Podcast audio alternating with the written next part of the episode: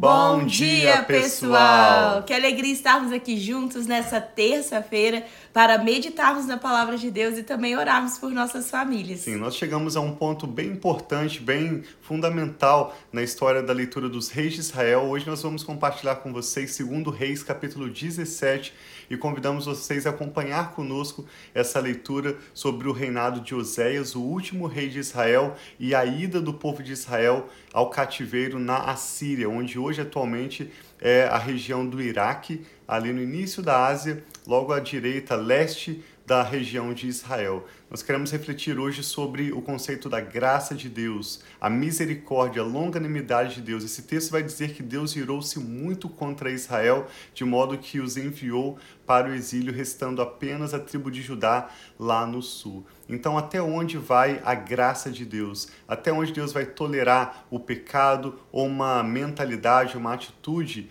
que o desagrada? Até onde Deus vai permitir uma pessoa insistir em desobedecer? Nós queremos refletir sobre isso com você hoje e com a leitura de 2 Reis 17, vamos também orar pelas nossas famílias, para que nós possamos experimentar o melhor que Deus tem para cada um de nós. Amém. Então vamos orar pedindo para que o Senhor revele a nós todos esses questionamentos que muitas vezes nós pensamos e que Deus possa, através dessa leitura, trazer uma revelação, algo novo, algo que seja especial para cada, para cada um de nós e específico na situação, na situação seja que nós estamos vivendo, ou seja uma pergunta, uma, um questionamento que você tenha no seu coração. Então, que nós possamos receber hoje um novo de Deus, algo Amém. especial da parte de Deus. Sim, Pai, sim. Obrigado, muito obrigado Pai. pelo teu amor, pela tua graça, pela tua paciência, por tudo que o Senhor é, Pai. Ajuda-nos a viver, Pai, de acordo com o temor do Senhor. Ajuda-nos a viver, Pai, nos teus caminhos, da forma que agrada a Ti e que nós possamos, nós e a nossa família, desfrutar, Pai, da, do Teu amor, da Tua presença, da abundância, Pai, que há em Ti. Nós colocamos diante de Ti essa leitura, pedindo que o Senhor mesmo, Pai, revela-te a nós a Tua vontade, os Teus princípios, os Teus valores, o que o Senhor, Pai, deseja mostrar, Pai, revelar a nós através dessa leitura. Nós te louvamos, te agradecemos em nome de Jesus. Amém. Então, a leitura de hoje, segundo Reis 17, nós vamos evitar parar no meio da leitura. Acompanhe conosco até o final, quando então nós vamos refletir um pouco sobre esse texto e orar juntamente com você pelas nossas famílias. Diz que no 12 ano do reinado de Acás, rei de Judá, Oséias, filho de Elá, tornou-se rei de Israel em Samaria e reinou nove anos. Ele fez o que o Senhor reprova, mas não como os reis de Israel que o procederam. Salmazé, Salmaneser, rei da Síria, foi atacar Oséias, que fora seu vassalo e lhe pagara tributo. Mas o rei da Síria descobriu que Oséias era um traidor, pois havia mandado emissários a Só, rei do Egito, e já não pagava mais o tributo como costumava fazer anualmente. Por isso, Salmaneser mandou lançá-lo na prisão.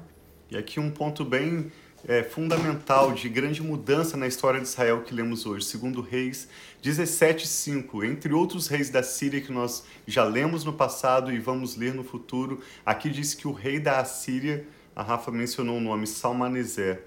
O rei da Síria invadiu todo o país de Israel, marchou contra Samaria e a sitiou por três anos. No nono ano do reinado de Oséias, o rei assírio conquistou Samaria e deportou os israelitas para a Assíria. Ele os colocou em Ala, em Gozã do rio Abor e nas cidades dos Medos. Ou seja, esse rei Salmaneser, liderando sobre o império assírio, que foi poderoso e grande nessa época, invadiu o povo de Israel, levou cativos israelitas, homens, mulheres, crianças, para outras regiões da Síria e também invadiu a região de Israel. Eu imagino as regiões onde há as regiões mais belas, as cachoeiras, as plantações, os locais onde os israelitas cuidavam do seu gado. Ali ele trouxe pessoas que ele escolheu para viver na terra de Israel, à medida em que os israelitas foram deportados para a Síria, leste de Israel.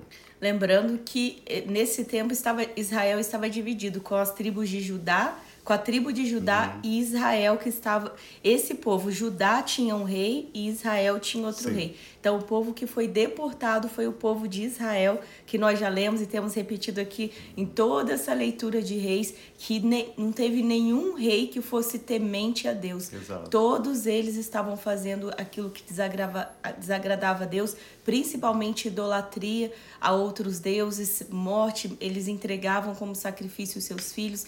Então, esse povo de Israel foi deportado para a Síria. E continua. Tudo isso aconteceu porque os, israelitas haviam pecado contra o Senhor, o seu Deus, que os tirara do Egito, de sob poder do Faraó, rei do Egito. Eles, eles prestaram culto a outros deuses e seguiram os costumes das nações que o Senhor havia expulsado de diante deles, bem como os costumes que os reis de Israel haviam introduzido.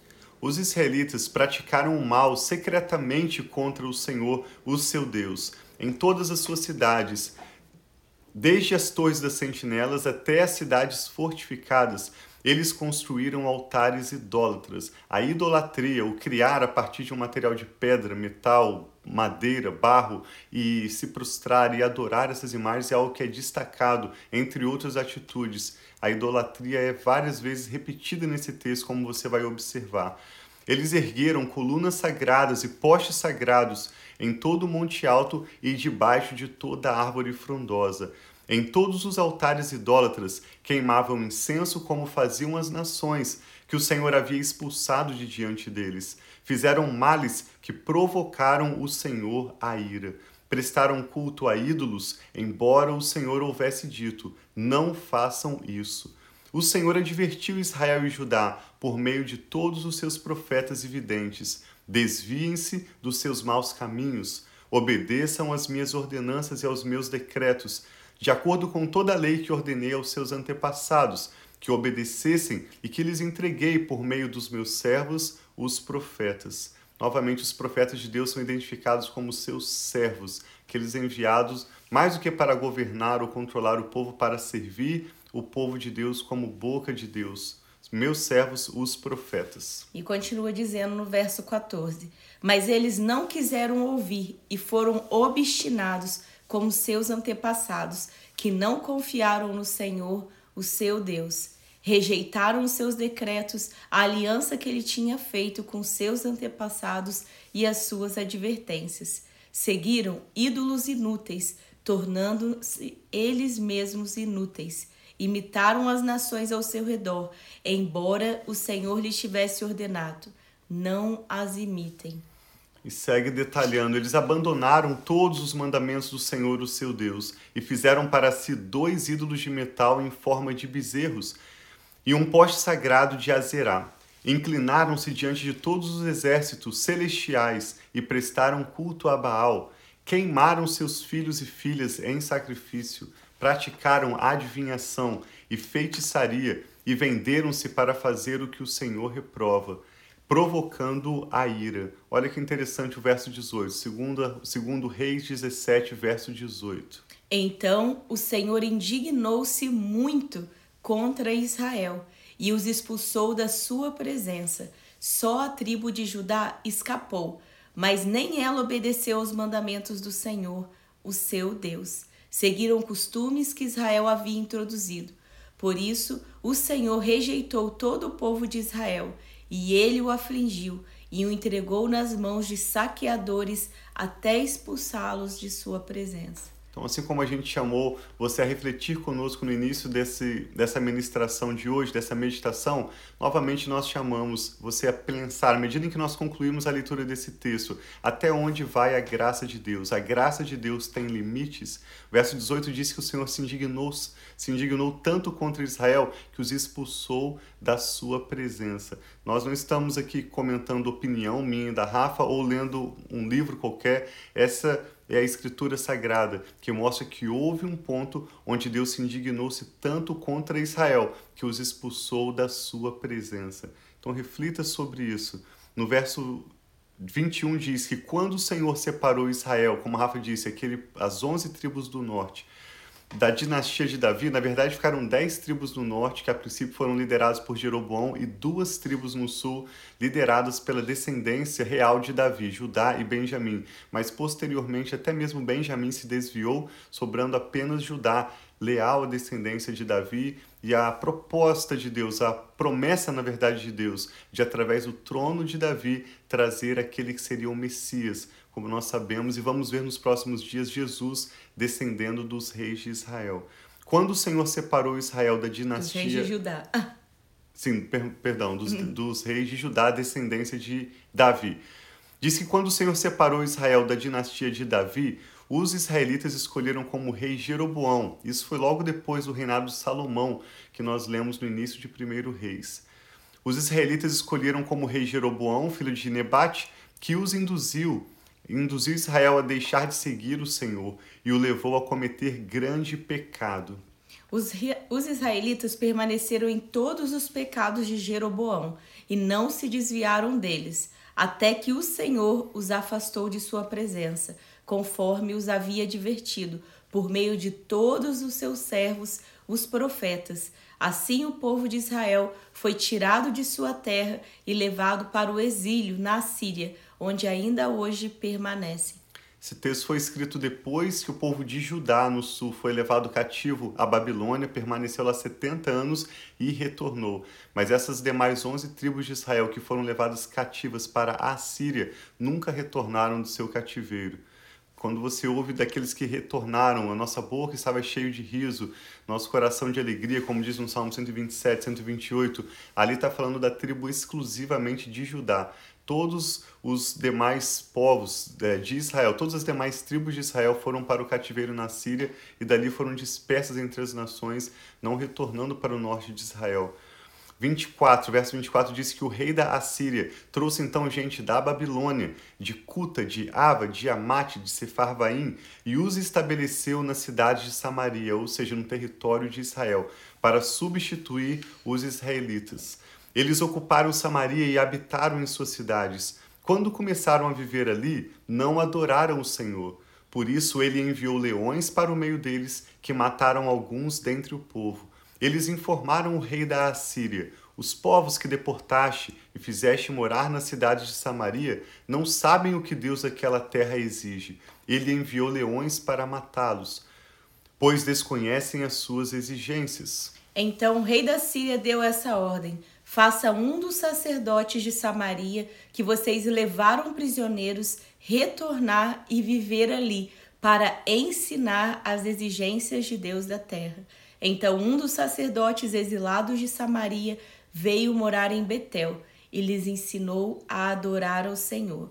No entanto, cada grupo fez os seus próprios deuses nas diversas cidades em que moravam e os puseram nos altares idólatras que o povo de Samaria havia feito, ou seja, aquela terra de Israel havia vários altares idólatras e esses povos que vieram, apesar de serem ensinados por um sacerdote sobre a lei do Senhor, eles adoravam o Senhor, mas eles também continuavam criando outros deuses para os usar naqueles altares idólatras que já havia naquela terra, uma terra contaminada. E aqui eu vou ler rapidamente que aqueles que eram da Babilônia fizeram Sucote e Benote, os deuses falsos que eles criaram. Os que eram de Cuta fizeram Nergal. Os de Amate fizeram Azima. Os aveus fizeram Nibás e Tartaque. Os Sefarvi, Sefarvitas queimavam seus filhos em sacrifício, a Adrameleque e a Anameleque, deuses de Sefarvaim. Eles adoravam o Senhor, mas também nomeavam qualquer pessoa para lhe servir como sacerdote nos seus altares idólatras. Adoravam o Senhor, mas também prestavam culto aos seus próprios deuses, conforme os costumes das nações de onde haviam sido trazidos. Até hoje, eles continuam nas, em suas antigas práticas. Não adoram o Senhor, nem se comprometem com os decretos com as ordenanças, com as leis e, os, e com os mandamentos que o Senhor deu aos descendentes de Jacó, a quem deu o nome de Israel. Quando o Senhor fez uma aliança com os israelitas, ele lhes ordenou: Não adorem outros deuses, não se inclinem diante deles, não lhes prestem culto, nem lhes ofereçam sacrifício. Mas o Senhor, que os tirou do Egito, com grande poder e com braço forte, é quem vocês adorarão. Amém. Diante dele vocês se inclinarão e lhe oferecerão sacrifícios. Vocês sempre tomarão cuidado de obedecer aos decretos, às ordenanças, às leis e aos mandamentos que lhe prescreveu. Não adorem outros deuses. Não esqueçam a aliança que fiz com vocês e não adorem outros deuses. Antes, adorem o Senhor, o seu Deus. Ele os livrará das mãos de todos os seus inimigos. Conclui dizendo que, contudo, eles não lhe deram atenção, mas continuaram em suas antigas práticas. Mesmo quando esses povos adoravam o Senhor, também prestavam culto aos seus ídolos, e até hoje os seus filhos e os seus netos continuam a fazer o que os seus antepassados faziam. Esse capítulo nos mostra então como Deus depois de tolerar por várias gerações os reis de Israel, depois de os alertar por repetidas vezes através dos seus servos, os profetas, Deus chega à decisão de permitir que o rei da Assíria invada o povo de Israel, deporte os israelitas para outra terra e traga outros povos para viver naquela região que Deus havia dado de presente aos israelitas uma terra que mana leite e mel, a terra da promessa, a terra da bênção. Que situação triste! E com esse texto nós refletimos até onde vai então a graça de Deus. A graça de Deus tem limite? Nós vamos deixar essa pergunta para sua reflexão e lembramos o que o apóstolo Paulo escreveu aos Romanos, na carta de Romanos, capítulo 11, o apóstolo Paulo diz: Considerem a bondade e a severidade de Deus. Ou seja, quando Deus é bom, ele é Deus. Quando Deus é severo, ele continua sendo Deus. Então, à medida em que nós consideramos a bondade de Deus, cantamos nos nossos cultos de louvor tanto sobre a bondade de Deus, não deixemos de considerar também a severidade de Deus. Desde o início ao final, as Escrituras nos mostram Deus como aquele que é eterno, aquele que é santo, um dos primeiros atributos de Deus destacados na Bíblia, desde a salvação do povo de Israel do, do Egito, é a sua misericórdia, a sua longanimidade, como ele é um Deus perdoador, mas a Bíblia também repetidas vezes nos alerta que aquele que está de pé, vigie para que não caia. Considerem a bondade e a severidade de Deus. Esse texto é um exemplo de quando Deus chegou a um limite e decidiu mandar o povo de Israel para o cativeiro.